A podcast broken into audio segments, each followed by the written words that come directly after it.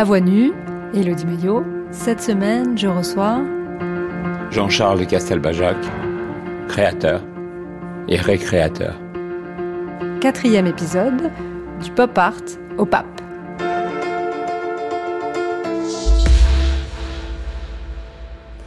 Alors, hier, Jean-Charles de Castelbajac, nous évoquions vos premières créations, vos premières créations euh, à l'époque de Kawenko avec votre mère, euh, les premiers vêtements manifestes, des vêtements, disiez-vous, que vous avez imaginés aussi pour protéger, pour protéger les femmes? Oui, et puis pour euh, euh, très lié à une forme de transgression aussi, pour euh, faire bouger les lignes. Ça, c'est important. Ce n'est que plus tard, lorsque je rencontrai Malcolm McLaren, qu'il dira que mes vêtements sont politiques parce qu'ils font bouger les lignes et qu'ils sont pas politiquement corrects. Donc, c'est plus des, des manifestes d'art conceptuel que des vêtements, en fait. Hein. Ils pourraient se mettre au mur, comme ils peuvent euh, déambuler dans la rue. Alors, comment est-ce que vous avez rencontré Malcolm McLaren? Parce que vous avez très rapidement beaucoup de succès, beaucoup de succès à l'étranger, et tout de suite... Je me sentais un peu isolé en France. l'étranger vous happe. Londres m'a toujours euh, attiré. Et puis je déambulais un jour sur Kings Road et j'ai vu dans une vitrine euh, des t-shirts faits avec des os de poulet qui étaient brodés dessus. Il y avait écrit sexe, il y avait écrit rock and roll, il y avait écrit des mots qui m'interpellaient. Je suis rentré et la jeune femme euh, extraordinaire qui était à l'intérieur m'a dit c'est ce que nous mangeons tous les jours. Euh, Kentucky Fried Chicken vient d'ouvrir de l'autre côté de la rue et on fait sécher les os et on fait les t-shirts. Je me suis dit pourquoi n'ai-je pas eu cette idée Moi alors je faisais des vêtements en déchets, en serpillière, en bande velpo, euh, en tissu de protection. Et euh, j'ai trouvé une communauté de démarche euh, dans la démarche de Malcolm McLaren et de Vivienne Westwood, puisque c'était leur boutique. Et très vite, Malcolm m'a rejoint à Paris, j'ai laissé un petit message, sauf qu'il n'est pas arrivé tout seul, il est arrivé avec un groupe de glam rock qui s'appelait les New York Dolls. Et c'est ainsi que ma vie a basculé euh, dans le rock'n'roll, je dirais.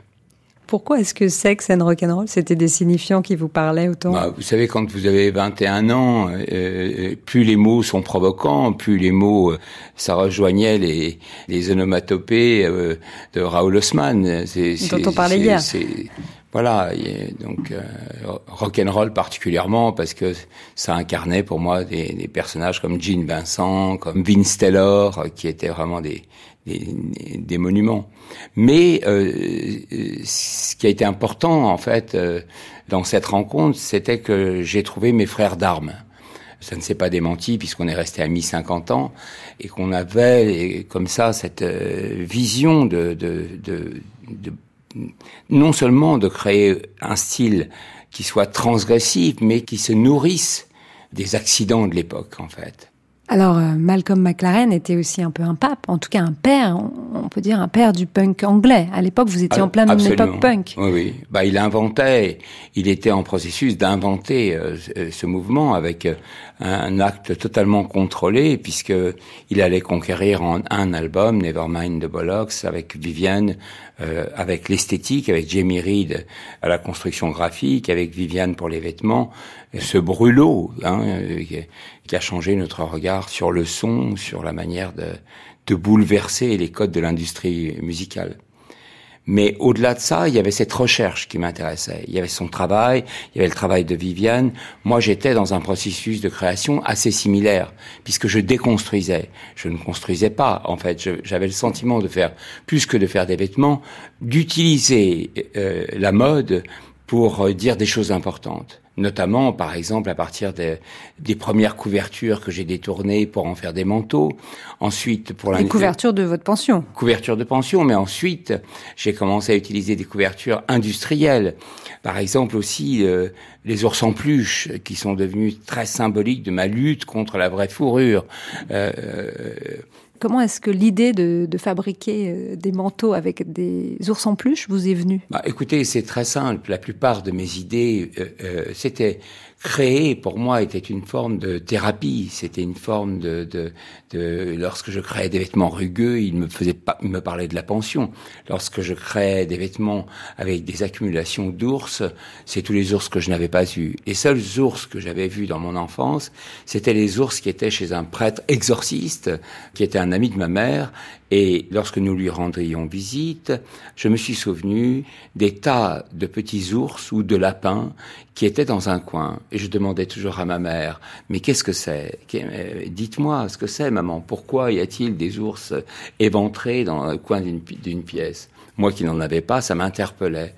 Et elle m'a dit, un jour beaucoup plus tard, hein, quand j'ai eu 17 ans, qu'en fait, il y avait des traditions de sorcellerie et que lorsque ce prêtre convoquait des parents d'enfants qui n'allaient pas forcément très très bien ou dont les parents avaient euh, euh, quelques inquiétudes, il leur demandait toujours de venir avec leurs ours des ours qui avaient été offerts. Et en fait, il les ouvrait et voyait à l'intérieur des objets, Étaient-ce des objets d'envoûtement? Étaient-ce des objets de, de, de, tradition de sorcellerie, comme il en, il en existait encore en Limousin? Je pense que c'était ça. Et lorsque j'ai réconcilié tous ces ours, que je les ai ramenés ensemble pour en faire un manteau charmant, pour en faire quelque chose de, de tellement tendre et tout, euh, je ne racontais pas cette histoire, bien sûr, parce qu'elle faisait partie, moi, de, dans mon inconscient collectif, de choses qui m'avaient troublé. Mais dans chacun de mes vêtements, il y avait une histoire. Et comment est-ce que vous créez alors un vêtement ou, ou un objet je ou crée, euh, Je crée toujours par la matière. Hein. Je dessine. Plus que par l'idée. Je, je, je dessine, bien sûr. Mais ce qui m'a toujours passionné, c'est la matière. C'est cette relation à la matière. C'est ce qui fait que je suis devenu très vite un créateur libre et désinhibé et que je n'ai pas vu de différence entre un manteau et une chaise, que je n'ai pas vu de différence entre un imprimé sur un vêtement ou sur un tableau tout s'est très vite décloisonné. Lorsque je regardais mes robes, euh, par exemple ces grandes structures de kimono sur lesquelles j'ai commencé à imprimer des cartoons à partir de 81, non pas comme des figures de cartoon, mais comme des blasons de la rue, quelque chose de un héraldisme urbain, eh bien je les mettais au mur. Donc euh, il y a toujours cette idée de déplacement, de décloisonner, de, de pousser les limites. Mais quand je dis la matière, c'est surtout la relation à l'histoire, en fait. Hein. Je me souviens par exemple d'une couverture que j'ai tellement aimée, qui était rayée de rayures bleues, rouges, jaunes, vertes, qui étaient mes couleurs, qui étaient mon étendard.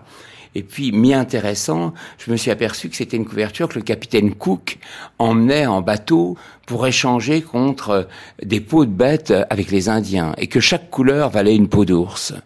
Donc, euh, cette histoire n'accompagnait pas mes vêtements, mais le vêtement rentrait dans l'histoire parce qu'il était la prolongation d'une histoire collective. Et ça, c'est très important. Et alors vous aussi, vous avez commencé à échanger non pas des rayures ni des couleurs, mais à échanger des œuvres avec d'autres artistes avec qui vous avez commencé à créer. Euh, euh, euh, alors si vous voulez, très tôt, je me suis pris d'amitié et de découverte pour un artiste qui était Robert Malaval à Paris. Et je croyais que les artistes vivaient dans des cathédrales. Moi, je venais de province. Et un soir, il m'emmène à son atelier. Et en fait, son atelier, c'était une ancienne loge de concierge qui était 15 rue du pont Louis-Philippe. Et je rentre dans cette antre. Et ce jour-là, l'arme m'a kidnappé. Hein, parce qu'il y avait des paillettes partout, il y avait des têtes de mort, il y avait des drapeaux de pirates, et il était là en train de peindre des tableaux doux comme le printemps, rose et jaune, très très beau. Donc euh, Très tôt, j'ai commencé à avoir un dialogue avec Robert et j'ai changé une veste avec mes rayures de pensionnaire contre un tableau. Et puis la chose a continué ainsi et c'est ainsi que sont nées euh, mes collaborations. J'ai toujours aimé faire partie d'une bande, être dans un groupe et ça s'est installé très tôt. Ensuite, euh, il y a aussi se mettre en danger dans l'idée de collaboration. Il y a confronter son travail à l'autre comment comment euh, euh, rester sur une glace fragile hein, Comment rester sur une glace fragile Dès que je suis sur une, sur, sur une glace trop épaisse, euh, euh, je me sens trop confortable. Donc, ce qui vous a poussé vers les autres, c'est peut-être euh, une envie de danger, de se mettre en danger, de fuir une certaine solitude. Oui. Mais c'était aussi euh, l'envie de, de, dire que tout était possible quelque part. C'était une ouverture, un souffle. Oui, et c'est aussi l'idée de trouver des compagnons, des compagnons de route, des compagnons d'armes. Et de rêve peut-être. Pardon? Et de rêve peut-être. Oui, et d'utopie et, d'utopie, parce qu'on était à l'inverse de la génération actuelle qui doit malheureusement construire sur la dystopie, nous construisions sur l'utopie, et, tout était possible. Est-ce qu'il y a une collaboration dont vous êtes le plus fier finalement, rétrospectivement? Euh, Je pense que ce sera la prochaine. Je pense que définitivement ce sera la prochaine parce que j'ai eu la chance de faire des collaborations. Si je me souviens d'un climax de collaboration, par exemple, euh, c'est un défilé où Malcolm McLaren avait fait la musique, hein, où toutes les stars du voguing, qui était une danse contemporaine, Willy Ninja à l'époque, euh, défilaient où Tim Burton était présent, où Xavier Veillon avait fait le décor et où Robert Mapplethorpe avait fait l'invitation avec un triptyque qui comprenait un portrait de moi. Il y avait comme une sorte de convergence euh, là de talents autour de, de la révélation de mon travail. Voilà. Alors vous évoquez votre collaboration avec Robert Mapplethorpe. Oui, oui quand on regarde les photos de Robert Mapplethorpe et quand on regarde un petit peu sa vie, euh, une vie qui est très troublante, qui est très sombre, euh, vous disiez euh, qu'il y a une célébration du trash. Oui. Dans, dans, dans, ces photos et en même temps il y a énormément d'invisibles et alors ça paraît euh, en fait on a le sentiment que ces photos sont à l'orée de l'invisible et en même temps très construites ce qui paraît assez euh, loin de votre univers qui était très coloré et très joyeux. Bah, Alors, c'est des collaborations euh, parfois un peu étonnantes. Mais c'est cette euh, glace fragile dont je parle. Ce qui m'intéresse, bien sûr, j'ai eu des collaborations avec des artistes qui avaient la même vision que moi, comme Oliviero Toscani, comme Bill King, ou, ou comme Kissaring, ou encore éventuellement Jean-Michel Basquiat, parce qu'il utilisait des couleurs fortes. Mais là, quand je travaille avec Peter Hujar, quand je travaille avec euh, Cindy Sherman ou quand je travaille avec Robert Mapplethorpe ou Duane Michaels, qui ne travaille qu'à partir du noir et blanc, il y a cette partie de moi qui n'est pas visible, qui est peut-être aussi une forme d'inquiétude intérieure, qui est euh, la conséquence aussi de la jeunesse que j'ai évoquée hier. Donc, euh, il y a cette part d'invisible et cette part de j'allais dire, euh, de au-delà du miroir qui m'intéresse. Et ce reflet de mon travail très fort, pop, coloré, qu'on qualifie de pop, mais le pop, qu'est-ce que c'est que le pop? C'est aussi un cheval de Troie, c'est une forme de protection, c'est comme un, un, premier aspect, mais derrière le rideau du pop, il y a aussi l'ombre, une autre lumière et un questionnement. Et, et, c'est vrai que vous avez, enfin, dans vos collaborations, notamment avec Robert Mapplethorpe, il y a un vrai, un véritable échange. Est-ce que, est-ce que quelque part, c'est pas seulement la photo, mais c'est aussi, je pense par exemple à la robe de Lisa Lyons avec le drapeau américain. Euh, les États-Unis vous, vous fascinent. Oui. Euh, oui, mais il y, a, il y a un véritable échange aussi. Je, lorsque je vais aux États-Unis en, en, euh, début début 80 ou même 77, je découvre un New York euh, assez sombre. J'écoute un groupe qui s'appelle Suicide. Je vais aussi BGB. Euh, j'ai beau faire des vêtements forts, colorés, impactants et conceptuels, je suis très attiré par toute cette dimension industrielle, sombre de cette ville avec ses reflets de métal. Donc euh, c'est le moment d'ailleurs où je fais les plus belles rencontres parce que je travaille avec euh, un lieu qui s'appelle Diane B qui me dit qu'on va faire des photos de mes vêtements, et c'est là que se déclenchent toutes ces collaborations avec Cindy Sherman, avec Peter Hujar, avec euh, Robert Mapplethorpe, et ensuite avec euh, ma rencontre avec Jean-Michel Basquiat. Comment est-ce que vous l'avez connu, Jean-Michel Basquiat? Par euh, un conservateur qui s'appelait Mario Diacono et qui dont j'étais très proche Et c'est ainsi que j'ai rencontré Jean-Michel. En fait, j'ai rencontré Jean-Michel après avoir acquis ce qui était supposé être un portrait de moi en moto euh, sur un fond noir. Donc j'ai eu un tableau de Jean-Michel. Je crois que c'est le premier qui est venu en France avant de le rencontrer, parce que je l'ai rencontré après à New York. C'est-à-dire que Jean-Michel Basquiat, vous avez peint vous oui, Jean-Charles de Castelbajac, avant même que vous le rencontriez. C'est pas rien. Moto, bah, parce qu'il avait demandé des photos, donc j'ai envoyé des photos de moi sur ma belle Harley rouge, ma Glide, voilà. Donc. Euh. On se demande un peu comment un, créateur français se retrouve euh, propulsé comme ça dans l'underground américain aussi, aussi vite. Très simplement parce que ma quête euh, n'était pas ici, n'était pas en France. Ma quête, elle était universelle. Et ensuite, les choses se font d'elles-mêmes. C'est ce qui se passe encore aujourd'hui dans, dans, euh, dans ma démarche lorsque je suis à Pompidou et que j'appelle Julien Granel pour faire la musique de l'exposition. Mais il y a quand même ce rendez-vous. Ce rendez-vous, c'est défiler. C'est que chaque saison, lorsque vous faites de la mode, vous avez rendez-vous et vous devez être dans un état presque médiumnique, hein, d'anticipation, hein, puisque vous n'êtes jamais dans votre époque. Quand vous faites un métier comme le mien, vous devez toujours anticiper. Hein. Encore aujourd'hui, euh, ça vous aide à ne pas à ne pas vieillir en fait, hein, parce que vous êtes toujours un an d'avance. Donc là, dans ce que je crée, je ne suis jamais à la mode. C'est simple, je n'ai jamais été à la mode puisque ce que je faisais, c'était des sortes d'inventions. C'est ainsi que, par exemple, je crée à partir de 80 des pulls avec des icônes de cartoon, en disant que la maille, il faut vous dire quand même que le tricot à l'époque, c'était un truc de mamie. Hein, c'était mais lorsque j'arrive et que je fais de la maille, je ne sais pas ce que c'est. Donc je coupe comme si c'était du tissu et je décrète que j'aimerais voir un Snoopy comme si c'était un t-shirt. Donc je désacralise totalement la maille. Et je publie ça et ça devient une explosion, euh, une explosion qui se confirmera puisque c'est au travers de ces pulls iconiques que j'ai commencé à habiller les grandes icônes du rap et du hip-hop, comme LL Cool J, comme Jay-Z, comme euh, Kanye, comme, euh, comme tant d'autres. Est-ce que aussi ils retrouvaient une petite part de leur enfance dans ce côté dessin animé que vous leur mettiez sur le dos ou sur le ventre? il, il, y a toujours une part d'enfance dans mon travail. En fait, je pense que quand j'étais enfant, j'ai dû être adolescent. Lorsque j'étais adolescent, j'ai dû devenir adulte, et maintenant que je suis adulte, je peux enfin devenir l'architecte de ma propre enfance.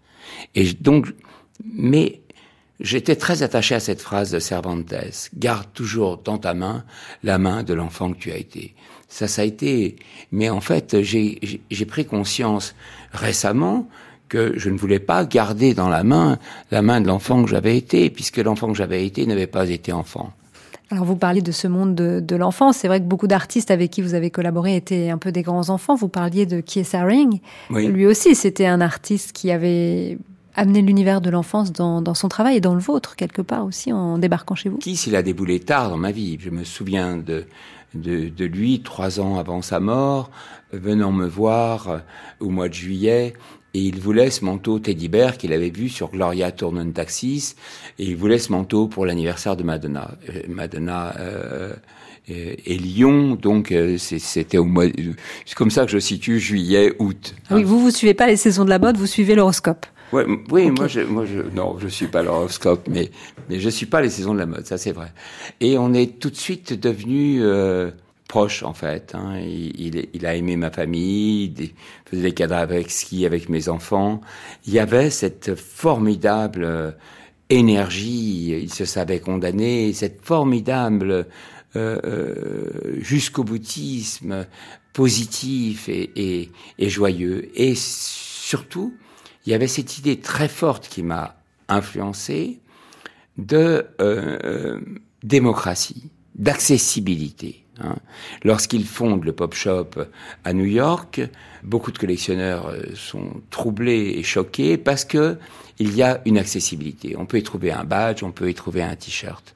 Et ça, c'est une constante de mon histoire. Hein. J'ai toujours aimé cette dimension industrielle de, production. Et dans toutes mes collaborations, il y avait cette espèce de, de, jetée hein, euh, vers un plus grand public. Alors que je suis dans une génération quand même où les créateurs sont plutôt liés au luxe. Voilà. On était quand même euh, euh, trois mousquetaires, on était, on, était cinq. Il y avait Claude Montana, Thierry Mugler, Chantal Thomas et ensuite Jean-Paul Gaultier. Vous voulez dire, euh, on était des mousquetaires? On, est, on, est, on était une équipée sauvage, en fait. On est arrivés euh, tous à peu près à la même période, avec ce vouloir faire ce putsch dans la mode, hein, donc, donc, et d'imposer notre style au-delà de tous les dictats. Et après, vous êtes devenu aussi un artiste de rue. Bah, je suis devenu par par ma passion pour pour l'invisible, hein, en fait j'ai lu un livre de Rétif de la Bretonne qui s'appelait Les Nuits de Paris, où il décrit les nuits à la veille de la Révolution, en caressant les murs.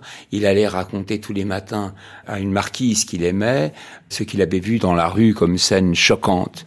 Et je me suis pris à flâner. J'avais appris à flâner par McLaren, parce que McLaren, on sortait de, de, de, de, mon appartement de la rue de Trévise et on ne savait pas où on allait, on partait, on se retrouvait au Père-Lachaise, on pouvait se retrouver à Saint-Denis, euh, devant les gisants des rois, euh, flâner, hein, c'est cette, cette, cette, dimension baudelairienne de, de, de partir. Et donc j'ai commencé à flâner, j'avais toujours une craie en poche. À l'époque, je suis devenu directeur artistique bénévole d'un magazine pour les SDF qui s'appelait Fin de siècle, comme la fin FAIM, et euh, j'accompagnais les vendeurs. Alors j'étais avec euh, Xavier Moulin-Beaufort, je convoquais Carole Bouquet euh, pour être en couverture, Philippe Noiret, tous acceptaient. Il y avait même Élie Médéros qui faisait une bande dessinée. Et là, j'ai commencé à dessiner des anges. Tout d'abord, je les ai dessinés au fusain, mais ils coulaient noirs. Après, j'ai pris la craie, j'ai dessiné des anges à la craie en dix traits, très vite, parce que il faut aller très vite. On a le sentiment que voilà, il y a un danger peut arriver. La police peut arriver. La police, mais mais vous savez, il y a une sorte de fragilité d'être d'être face au mur. Ou peut-être un souvenir d'enfance quand j'étais puni et que j'étais face au mur parce que je travaillais pas assez bien. Et donc je faisais ces anges et très longtemps euh, le monde de la rue, hein, les taggeurs m'ont toyé. Alors ils détruisaient mes mes pauvres petits anges à la craie avec leurs grosses bombes. Toyer, ça veut dire recouvrir le graffiti de quelqu'un d'autre. ça veut dire vraiment, euh, euh, euh, tu n'es rien. Hein, vraiment, tu n'es rien, n'essaye même pas. Et moi, je continuais à faire mes anges à la craie, chaque fois avec un, prénom de quelqu'un que j'ai aimé ou une commémoration. Ça pouvait être Marie-Antoinette, mais ça pouvait être quelqu'un de vivant, ça, de vivant, ça pouvait être Kiss, en pensant à, à, à Kissari, ou ça pouvait être Jeanne, comme ma mère. Et euh, mes anges ont commencé à parsemer Paris, toujours toyés d'une manière très brutale. Et puis, un jour, j'ai croisé André, qui est un, un graffeur euh, célèbre, et euh, on a sympathisé. Et à partir de là, euh, on a plus, j'ai plus jamais été toyé. Hein. Et là, ça va faire 23 ans que j'ai fait des anges. Alors la craie, bien sûr, c'est éphémère, ça disparaît mais euh, mais ils ont la force de leur fragilité en fait, hein. parce que bizarrement toute une jeune génération que, que, je vois qui me suit sur Instagram, sur mon compte euh, créateur, qui est mon compte de, de dessin. Euh, c'est pratiquement une jeune génération qui connaît pas mon travail de mode bizarrement et qui m'a connu au travers de mon travail de d'artiste est-ce qu'à un moment donné, euh, vous, avez eu le sentiment d'être oublié, d'être un peu effacé, d'être un ah, peu toyé, comme bah sur les murs de Paris J'aime bien cette question, elle est cool. Euh, oui, bah oui, bien sûr, parce que parce que la mode c'est un roller coaster. Hein. On, on, on, ne peut pas prétendre à, à l'éternité, on ne peut pas prétendre à l'intemporalité on s'inscrit doucement, on inscrit doucement son sillon. Euh, la mode matoyée, par exemple, lorsque mes collègues Montana et Mugler sont arrivés à partir de 82 avec des épaules gigantesques et, et, et, espèces de monumentalité euh, à laquelle je n'ai pas adhéré. Je continuais mes vêtements carré, kimono, coupé à, la serpe, euh, avec la même austérité et, la même tenacité. Et, de fait, après avoir eu 14 couvertures de L dans les années 70, je me retrouvais avec peu de pages, puisque je continuais mon style. Et les années 90, c'était le porno chic, euh, c'était des gros logos, c'était surtout noir. Et, euh, et moi, j'étais encore sur, mon nuage euh, rose, rouge, bleu, jaune. Hein. Et, et je, je, faisais partie d'une institution qui s'appelait le Comité d'art sacré, qui avait été fondé par euh, le père Couturier et qui avait travaillé avec Matisse, euh, le Corbusier pour Ronchamp. Donc j'ai fait un travail sur les vêtements liturgiques dans les prisons. À partir de 92, c'était très intéressant. Suite à ça, en 97, Monseigneur Lustiger me téléphone. C'était pour les JMJ, pour les Journées mondiales de la jeunesse. Vous, Castelbajac, vous allez faire la création, la direction artistique de cet événement. J'accepte, j'ai accepté, j'ai dessiné très vite, je n'ai qu'une idée comme d'habitude, c'était l'arc-en-ciel. Et donc j'ai dessiné euh, euh bah, le pape avec euh, des petites croix multicolores, des évêques avec des arcs-en-ciel sur ces immenses ornements qui ressemblent à des grands t-shirts, et 5000 prêtres avec des bandes de couleurs. Le tout formait un arc-en-ciel monumental. C'est la photo qui est parue dans Le Monde, euh, dans l'article de Laurence Benaïm. Et je présente ça à Monseigneur Lustiger, à 6 heures du matin, rue Barbet-Jouy. Je lui dis, Monseigneur, vous allez sans doute dire non, parce que l'arc-en-ciel a été le drapeau des rois incas, est aussi aussi le drapeau de la paix, mais aussi celui de la communauté euh, euh, LGBT. Et euh, il me dit cette phrase merveilleuse, il n'y a pas de copyright sur l'arc-en-ciel. Et donc, on, on a foncé, on a réalisé ces vêtements extraordinaires. C'est un souvenir incroyable qui a changé ma vie parce que un jour de 24 août 1997, j'ai vu un million de jeunes avec des t-shirts multicolores dans la même couleur que les croix du, qui habillaient le pape et dans la même couleur que l'arc-en-ciel. Et le pape m'a dit, monsieur, euh, non, il m'a dit jeune homme, ce qui était très sympathique, vous avez utilisé la couleur comme ciment de la foi. Et ça résonne encore en moi aujourd'hui, parce que j'utilise la couleur comme ciment, ciment, ciment de l'espérance, quoi. Pour qu'il y ait une subsistance de, de, de, de cette idée euh, de vivre ensemble. Voilà.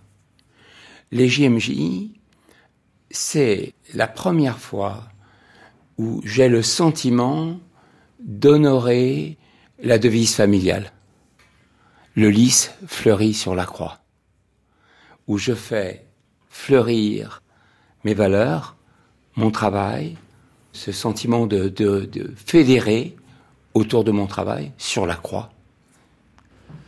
Merci Jean-Charles de Castelbajac. Demain, nous poursuivrons.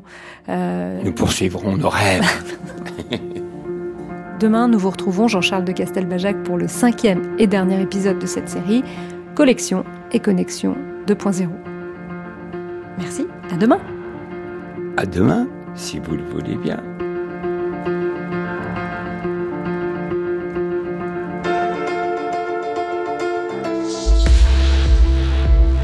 C'était À Voix avec Jean-Charles de Castelbajac, réalisation Marie Placet, prise de son Fabien Gosset, chargé de programme Daphné Abgral, une série d'Elodie Maillot, disponible sur franceculture.fr et sur l'application Radio France.